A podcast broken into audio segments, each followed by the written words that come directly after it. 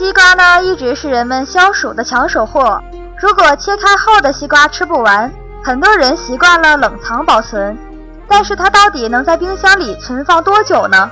其实啊，就算西瓜放入冰箱里，可它的表面依旧会滋生细菌。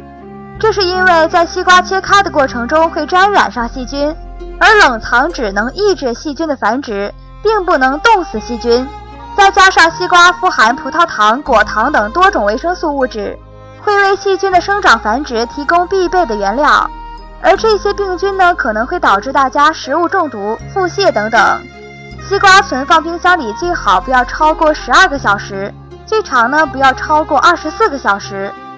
另外，大家要注意的是，把冰箱里的西瓜拿出来吃的时候，可以将表面大约一厘米的部分切除，这样呢就可以减少细菌了。